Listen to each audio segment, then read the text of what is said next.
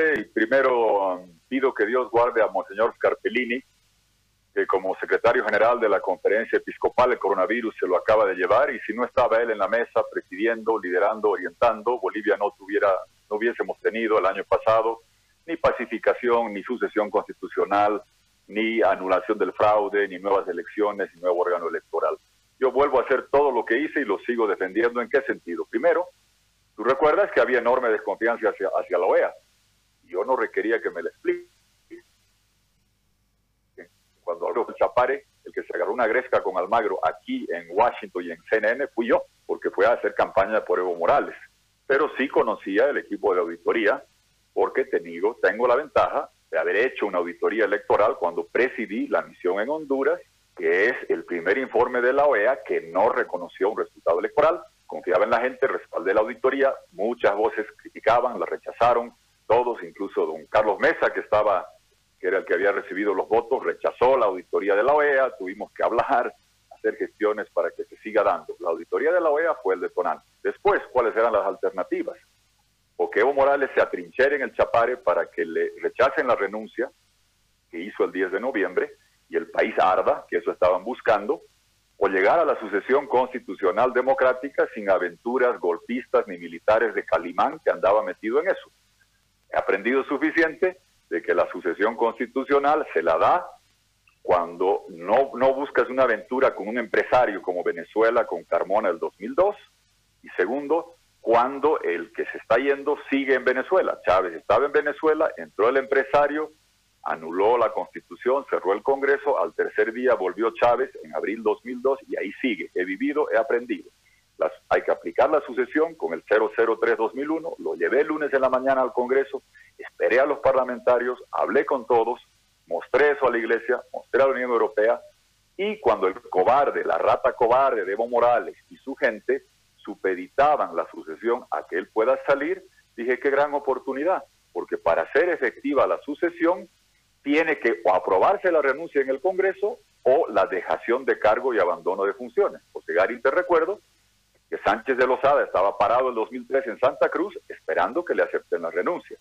Le recuerdo que Carlos Mesa estaba en La Paz, sentado esperando que le aprueben la renuncia y que posesionen a Ormando Bacadíes y finalmente terminamos con Rodríguez Belcé porque hicieron una maniobra en contra de Ormando. Acá, la salida de Evo Morales es la que hacía constitucionalmente efectivo el abandono de funciones para proceder a la sucesión. En noviembre y diciembre, gracias a Monseñor Scarpellini, se acordó anular el fraude, el fraude, validar el 21F, ojo José Gari, artículo 19, Romano 2 de la ley del 24 de noviembre, dice que aquellos que tuvieron dos cargos nunca más vuelven a postular y estamos ahora donde estamos. Ahora donde estamos, en el tema, yo siempre doy la cara, yo no soy doble discurso y otros veo que don Carlos Mesa se ha puesto muy descontrolado y empieza a hacer alusiones de doble discurso, de hipocresía. Si es a mí, que tenga el valor civil de decírmela y vamos a debatir quién tiene convicción, firmeza, consistencia y quién anda zigzagueando, con todo gusto. Lamento que esté defendiendo la imposición del MAS. Hablemos claro. Hemos diferido por el coronavirus la elección ya dos veces. En abril, después de tres reuniones, y ojo, mi posición y la de mis delegados, con textos redactados, siempre fue la misma. Otorgar al órgano electoral la potestad y plena responsabilidad de fijar la fecha y establecer el cronograma electoral en base a la evolución epidemiológica y nada más.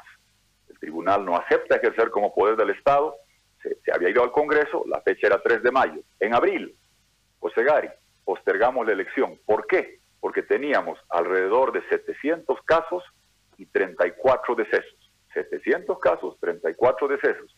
Proyección de que el pico era de 30 mil y llegaba en junio y julio. Se patea y se difiere la elección para septiembre. En junio, ¿qué pasa? El MAS había impuesto Evo Morales caprichosamente 2 de agosto. Se vuelve a diferir, tercer diferimiento. El primero fue de octubre a mayo por el fraude, el segundo fue de 3 de mayo a agosto por la pandemia y el tercero por la pandemia otra vez. Situación el 8 de junio, 13.600 y pico casos, menos de 500 decesos. ¿Cuál es la situación hoy? Por eso le pregunto al MAS y a don Carlos Mesa, ¿cómo antes, en abril, y en junio aceptaron diferir cuando hoy tenemos 54 mil casos y llegando a los 2 mil decesos. Tenemos hoy, José Gari, 80 veces el número de contagios que lo que teníamos en abril. Tenemos 60 veces el número de decesos de lo que teníamos en abril cuando se buscó diferir. Piensen en la vida, piensen en la salud, no sean mezquinos, le digo a los masistas, y triste que don Carlos Mesa respalde esa posición, porque José Gari, no hay que ser eh, buen alumno de la, de la, promo de la Salle y haber aprendido cálculo para aprender lo que es velocidad, aceleración. La curva de contagio hoy tiene velocidad positiva y aceleración negativa. ¿Qué quiere decir? Que los casos siguen subiendo y cada vez siguen subiendo más rápido. Tú sabes que un país para normalizar tiene que haber llegado al pico del contagio y empezar a bajar, empezar a retroceder en los contagios acumulados y empezar a retroceder cada vez más altamente. Acá estamos en la fase del cohete, velocidad positiva, aceleración eh, positiva, como hubiera dicho mi profesor que le decíamos vinchuca con cariño en la salle, primera y segunda derivada positiva, así como cohete se está acelerando. Ni siquiera hemos llegado a la campana donde sigues avanzando, pero estás desacelerando. Ni siquiera hemos llegado a esa parte. Entonces, ¿por qué?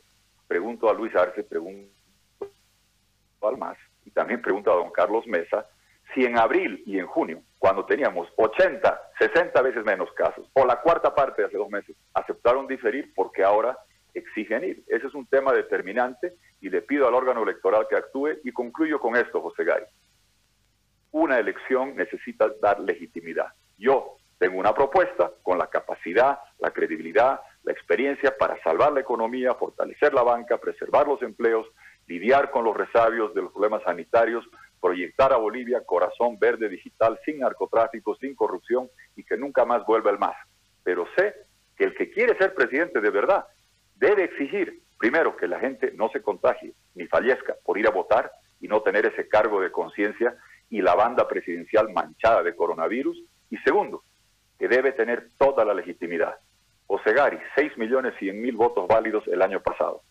Una elección de ahora, con 4 millones de votos válidos, ¿te va a dar la legitimidad? No.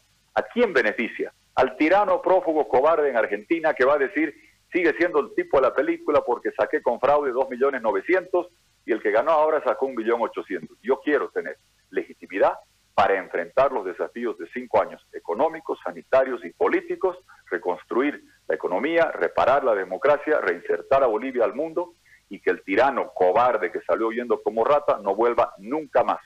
Para eso necesitamos legitimidad que viene con participación uh, masiva de la gente, sin miedo al contagio y con observación internacional que no la tenemos garantizada. Tuto, en, este, en esa misma línea, eh, de razonamiento, nosotros entendemos de que las pruebas, eh, yo leí hace mucho tiempo un libro que se me quedó el título en mi cabeza, que es Evidencias que exigen un veredicto. Eh, hay un montón de evidencias, más allá del discurso de la izquierda internacional, que marcan que hubo un fraude y que el fraude en realidad fue el detonante mayor para que la gente no salga a la calle, no la abandone y haga que se vaya Morales. En ese marco, para hacer un fraude hay que montar un aparato. No sabemos desde cuándo ha trabajado ese aparato en el fraude. Suponemos que en el 21 de febrero la diferencia de votación en aquel referéndum fue mayor y para no hacerlo tan notorio terminó siendo lo que no sé de dónde, pero sacó García Linera como empate técnico. El, el marco hoy eh, nos muestra otras autoridades en el tribunal, pero no sé si lo operativo ha sido cambiado para desmontar realmente esa maquinaria del fraude. Le argumento esto para hacerle la consulta. ¿Hay garantía técnica desde el padrón y desde la administración del proceso, habida cuenta de que el control ciudadano va a ser menor en el marco, por lo que anteriormente usted argumentaba, de, del temor a salir a votar? Eh, hay la condición para que garanticemos un proceso transparente que es parte del pedido de la gente para este gobierno de transición? O sea, hay un punto central el que tocas y es bueno recordar que el fraude de relleno de actas, el caligráfico, no empezó el 2019, viene dándose hace 10 años. Yo tuve la polémica el 2014 cuando parte del, del, mecanismo de fraude, ojo, eran las encuestadoras, el cártel de encuestadoras fraudulentas, que pintaban, autorizadas por Evo Morales, ojo, y seguimos con eso, tristemente, y muchas de ellas con contratos con reparticiones del Estado. Es como decirle a Pepsi que haga una encuesta para ver uh, si Pepsi o Coca-Cola es mejor. Así vivimos.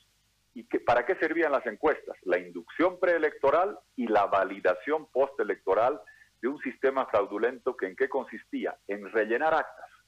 Más allá de los números del padrón, es relleno de actas allá donde no hay observación electoral internacional o gente de ONGs o de universidades que se puedan desplazar a todo el país.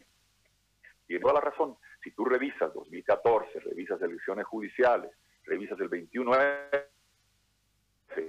ver a la gente con la desviación estándar de la campana estadística y explicarlo en sencillo. Había mesas en zonas rurales con participación mucho más alta que el promedio y con votación para el MAS mucho más alta que incluso en el Chapare. ¿Qué era eso? Lo que la OEA detectó, que cinco días antes, en los metadatos del teléfono, de la foto del celular, cuando la sacas, te dice a qué hora y cuándo la sacaste, los metadatos del teléfono celular, la OEA lo muestra, habían rellenado el acta diciendo 99% de participación, 90%, 95% para Evo Morales. Cinco días antes. Eso fue detectado por la auditoría del año pasado. Como eso no alcanzó, hicieron el servidor oculto para meter más actas chutas. Si me preguntas del actual corte electoral, ¿van a hacer un servidor oculto para modificar? No lo creo. Pero si queremos garantizar una elección transparente, primero participación masiva, para que salgan a votar todos. Los mayores de 18 años tienen derecho a votar y mis papás también tienen derecho a votar, sin arriesgar la vida. Y la gente mayor tiene el derecho a votar. Y esta teoría de que vamos a mandar puros jurados jóvenes como si vivieran encapsulados en hoteles, no la entiendo, porque los jóvenes vuelven a casa, están con papás, están con tíos, están con abuelos y contagian. No sé qué hace otra gente. Yo a, a los nietos de mis padres en Cochabamba los tengo lejos de mis padres, porque ellos salen un poco en Cochabamba, son más jóvenes, pero no tenemos la certeza que no puedan caer contagiados y si le llevan eso a sus abuelos, a mis padres, Dios me lo salve. Entonces, hay que considerar primero participación y lo otro, la observación, José Gary. No podemos hacer una elección sin observación electoral plena, completa de la OEA, de Naciones Unidas y Unión Europea. A Salvador Romero le pregunto, que le pido que diga la verdad. No diga que mandé cartas de invitar. Yo también hablo. Yo sé lo que está pasando. Yo sé lo que sucedió en Dominicana, voy a dar los datos la siguiente semana de cómo se incrementó la abstención y cómo se han disparado los contagios y decesos. Amigos de Dominicana, ayer José Gari, ¿sabes qué me han dicho? Menos mal que Abinader, buen amigo mío, lo felicito, ganó con 52%, porque si no pasaba de 50, no íbamos a poder hacer la segunda vuelta. Era imposible en Dominicana hacer segunda vuelta. Aquí en Bolivia tenemos que hacer, después de todo el fiasco de violar 21F, de las primarias chutas de enero del año pasado, del fraude de octubre del año pasado, tenemos que tener una elección legítima participativa. Lo que está señalando es clave. La única vacuna que tenemos a certeza es observación internacional y observación nacional. Delegados en todas las mesas que vean que se vote, que no traigan un acta rellena de la casa de alguien con la tinta de hace cinco días y la foto de hace cinco días para mandar a un sistema del TREP fraudulento.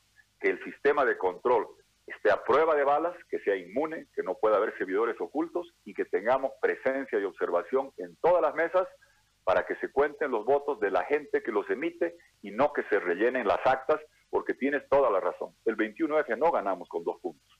Si tú revisas las actas con participación y votación del, del sí extraordinaria, vale decir del más, claramente ves de que el triunfo, Isaac las excluye, ves claramente, José Gari, que el triunfo fue de siete puntos. Sabemos que eso es. Y sin observación electoral, tú y yo sabemos que seguía sentado Evo Morales en el Palacio, tú correteado y yo seguramente ya sentenciado. Entonces, entendamos que eso es vital. No es solamente el tema de preservar la salud, la vida, sino de dar legitimidad con participación masiva y observación cualificada externa e interna para que no nos repitan la dosis del fraude caligráfico. Ayer yo conversaba con Mario Cosío y él me decía, la revolución no ha sido, la revolución ciudadana, cívico-ciudadana, no ha sido concluida.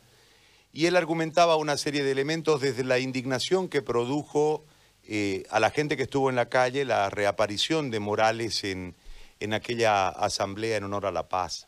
Eh, el, el punto que él planteaba era, va a tener que volver a salir la gente, porque el aparato político no está interpretando lo que la gente quiere y hacia dónde quería ir la gente. Con todos los elementos que usted en este momento nos suma, me parece que eh, hay una, tal vez sea un extremo o sea muy temprano eh, la, propuesta, pero eh, ¿volverá el más? ¿La gente lo permitirá? ¿Usted cómo, cómo lee desde la experiencia boliviana? Usted ha sido varias cosas en Bolivia, inclusive presidente, pero además por todo el contexto internacional que ha manejado en el último tiempo. José Gary, yo te aseguro que si hay una elección con participación plena y observación cualificada, el MAS no tiene la menor posibilidad de estar en el próximo gobierno. Luis Arce ha venido acá a hacer bancada para el tirano para defenderlo. Te quiero recordar un tema. Este señor, cuando propuse la postergación, salió a decirme que quién me había puesto revólver y demás. Quiero recordarle que en noviembre y diciembre, cuando hicimos la anulación del fraude, la validación del 21F, el señor Arce estaba escondido como rata cobarde, igual que su jefe, en la Embajada de México.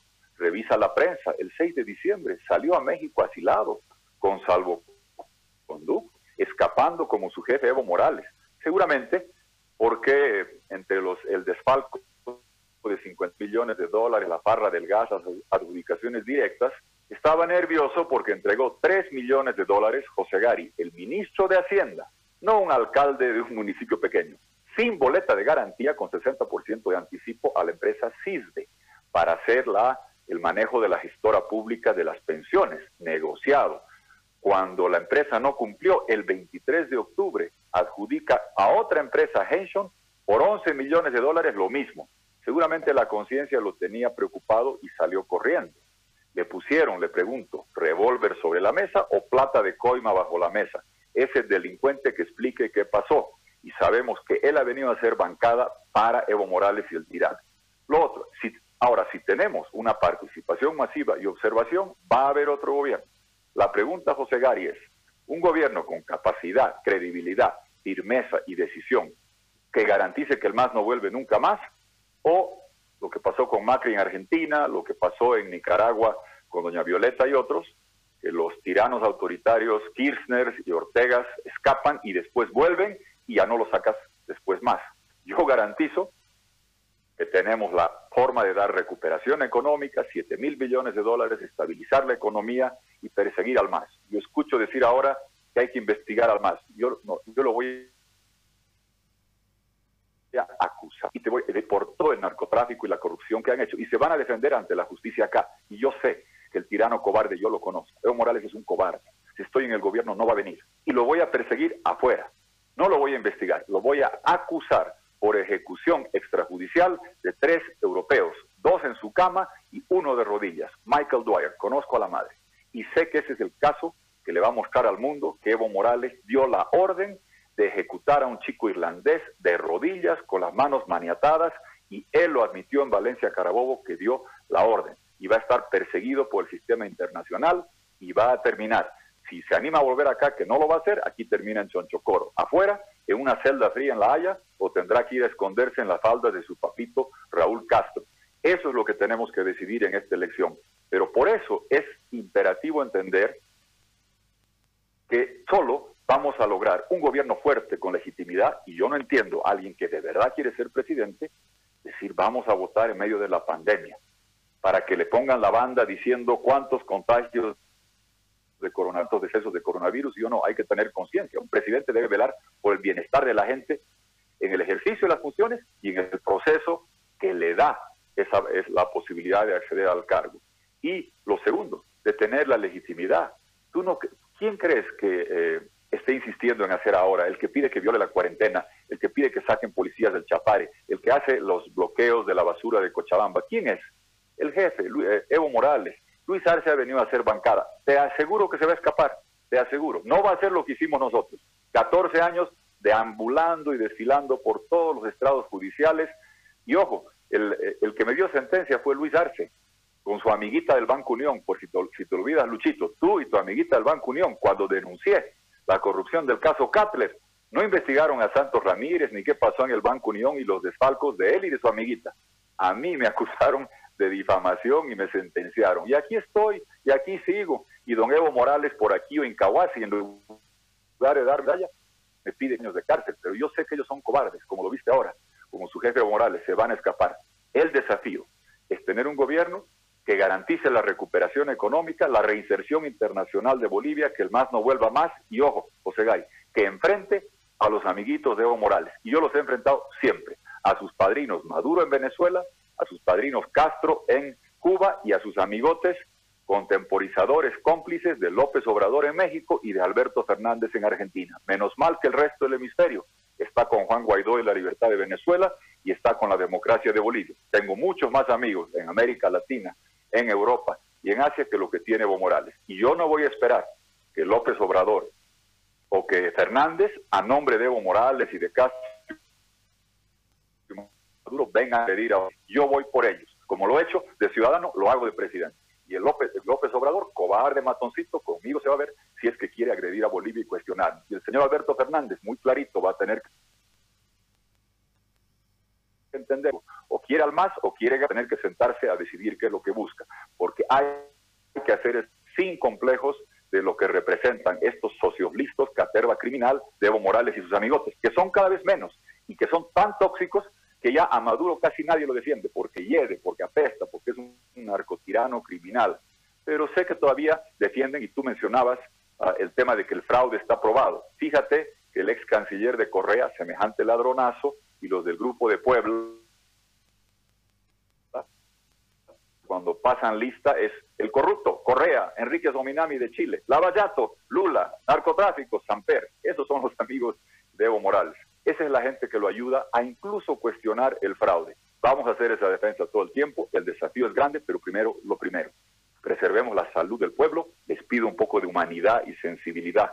A Luis Arce si le queda algo y a don Carlos Mesa, que hizo un trabajo de vocero marítimo del Estado que todos respaldamos, que no ha la electoral del MAS, que es primero la salud de la gente, que ayude en ese, en ese frente y que busquemos tener una elección que garantice toda la legitimidad. Queremos estar allá para asegurar que el país tenga un rumbo los próximos cinco años y enfrente los enormes desafíos económicos, sanitarios y políticos que vamos a tener que enfrentar. Yo pensaba en el, en el foro de San Pablo, mientras escuchaba su narrativa, en el foro de San Pablo, en el grupo de Puebla, y en el momento que huía el MAS, ¿no? que, se iba el MAS, eh, venía a la izquierda porque vinieron argentinos, españoles, venezolanos, cubanos, sí, vinieron a cuidar lo que se generó durante 14 años de, eh, eh, en el tema del populismo del siglo XXI y una estructura marcada por un sitio geopolíticamente muy importante como Bolivia. Entonces, eh, en ese marco no es solamente un, un, tema del MAS, sino la izquierda internacional este es el marco, lamentablemente mezclado con un montón de factores delictivos en cada uno de los gobiernos que usted ha enumerado. ¿Cómo se enfrenta esa izquierda internacional? Después vamos a tocar el tema, porque quiero cerrar con el tema de la elección y la fecha, que, la propuesta en sí. Pero, ¿cómo se enfrenta ese marco eh, de un movimiento continental, un, movimiento mundial, si vamos a la lógica del Foro de San Pablo? José Gary, valga la redundancia, se los enfrenta de frente. Lo vengo haciendo hace mucho tiempo. Créeme, yo cuestionaba a Hugo Chávez cuando era el hombre más popular de América Latina. Yo nunca me he reunido con el ladrón de Lula cuando decía que los líderes bolivianos teníamos que ir a rendir pleitesía. Nunca, nunca lo hice, porque él montó el esquema de corrupción regional más grande de América Latina y vergonzoso con el Lavallato. Ellos eran el foro de Sao Paulo. Tienes razón, estaban ahí todos congregados, incluyendo la FARC, el ELN.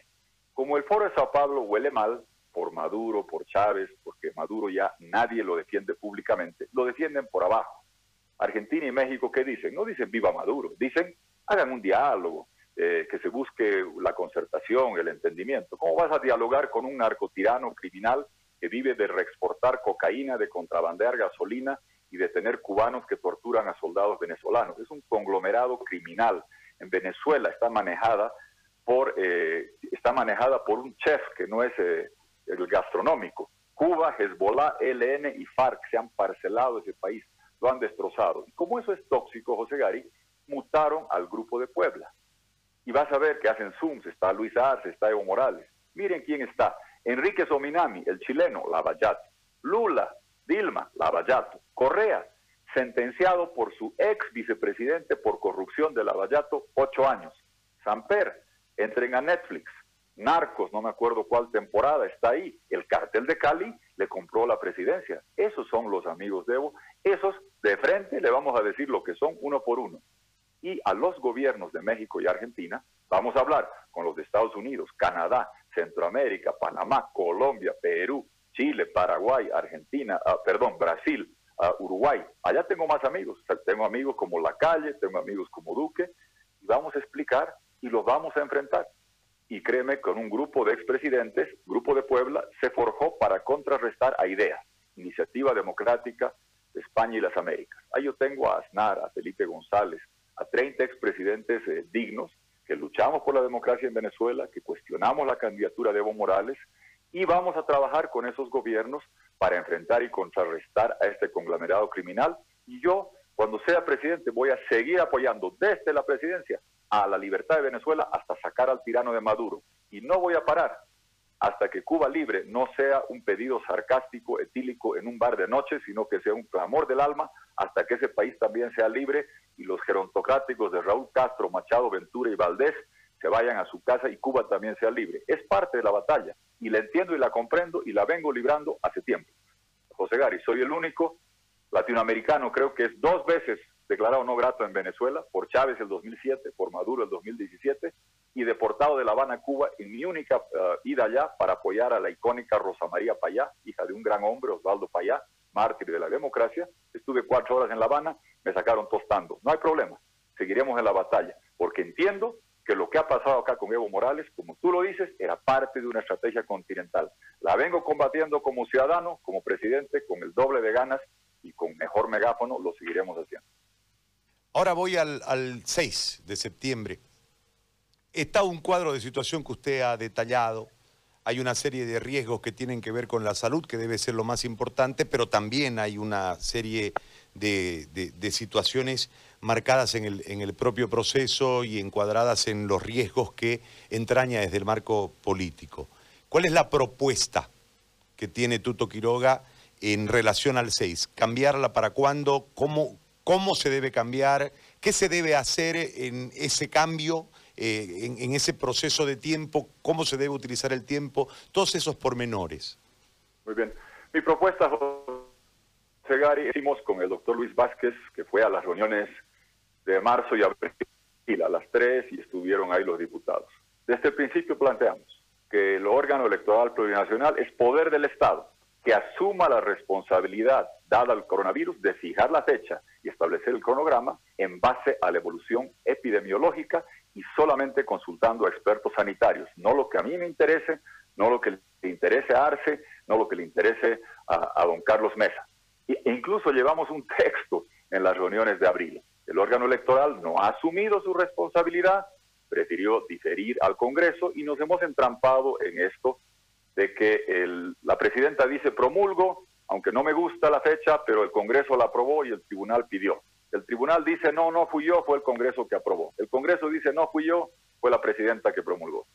Recuerdo que cuando se, pone 6 de septiembre, don Carlos Mesa dice, no, no fui yo, fue la presidenta. Ahora dice que sí que fue él, ya no lo entiendo, cómo va, va cambiando. Yo, mi propuesta, que la mantengo, es en consulta con expertos sanitarios, el órgano electoral fije la fecha cuando estemos bajando, no podemos esperar a tener cero casos, sería mucho tiempo, pero estemos bajando la curva de contagio y estemos en condiciones de garantizar la seguridad eh, sanitaria del pueblo. Primero está la vida, todos tenemos derecho al voto, pero el derecho a la vida tiene primacía constitucional e interamericana por sobre el derecho al voto para garantizar la sanidad, la salud, tener cuidado con la vida y para asegurar que la elección sea legítima, José Gari, el único país del mundo que no puede, por todo lo que ha pasado con el 21F, con la violación de la Constitución, con las primarias chutas, con el fraude de octubre, por el pasado y por el futuro, que tenemos que enfrentar crisis sanitaria, económica y salir de 14 años del MAS enfrentando a sus amigotes fuera, el único país que no puede darse el lujo de decir en esta elección no votó 90%, solo votó 60%, es Bolivia, por lo que ha pasado antes y por el desafío que se viene después. Necesitamos tener más de los 6 millones 100 mil votos válidos que hubo el año pasado, para que quien entre, y obviamente tenemos la propuesta y queremos estar ahí, tenga la legitimidad plena, para que haga cinco años todo lo que el país necesita que se haga. Yo no quiero entrar para correrme al año, yo nunca me corro. Yo quiero entrar para arreglar Bolivia, para reconstruir la economía, para reparar la democracia pulverizada por el MAS, para reinsertar a Bolivia en el contexto económico abierto y enfrentar a los dictadores autoritarios afuera, para abrir a Bolivia al mundo, hacer la capital de baterías de litio, repartir las acciones, hacer de Bolivia el corazón integrador. Eso requiere fuerza. Y la fuerza viene diciendo, la gente salió a votar, no, no hubo la cantidad de, no se triplicaron los contagios o decesos como parece que se dio en Dominicana, para poder hacer lo que se requiere cinco años justamente por el drama que hemos pasado y por el desafío que se viene, se requiere una elección donde cuidemos la salud, preservemos la vida y tengamos plena participación con observación internacional que asegure la legitimidad. Tribunal Electoral, Salvador Romero, asuma su responsabilidad, no la delegue, asúmala plenamente. Hable con la OEA, hable con la Unión Europea, yo estoy hablando, yo sé lo que está pasando y dígale al pueblo la verdad y tome una posición clara y no le pida permiso para ir al baño al Congreso del MAS porque no se lo van a dar. Tuto, yo le agradezco por este tiempo y por esta conversación, muy amable. Gracias, José Gary, buen día, muchas gracias. Chao, igualmente, buen día para usted. 11 con 18 minutos. Hemos charlado con Jorge Tuto Quiroga Ramírez, candidato presidencial libre 21.